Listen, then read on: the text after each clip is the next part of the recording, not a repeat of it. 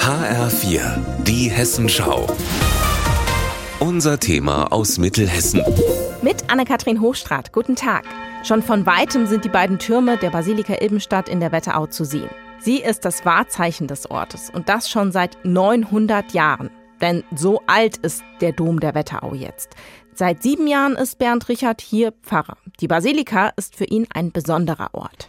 Die Basilika ist für mich ein sehr faszinierender Ort, ein Kirchraum, der eben sehr viel Geschichte ausstrahlt.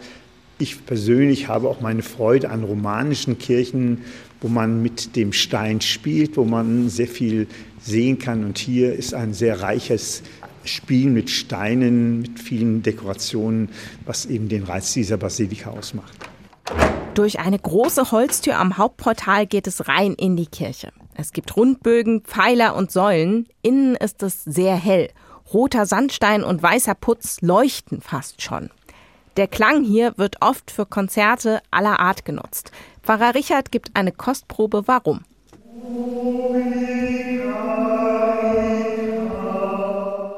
Durch die Kirche ziehen sich Verzierungen im Stein. Der Blick geht in Richtung Hochaltar am anderen Ende der Kirche. Hier ist eine Besonderheit zu sehen, erklärt mir Pfarrer Richard.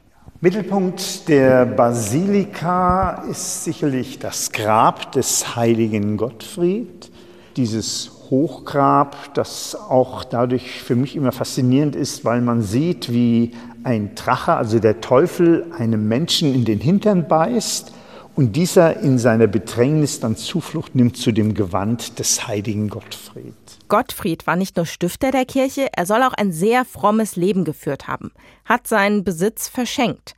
An ihn erinnert das Gottfriedfest. Das feiert die Gemeinde jetzt am 3. September. Traditionell gibt es eine große Prozession mit Blasorchester, vielen Fahnenträgern und der Reliquie des heiligen Gottfried.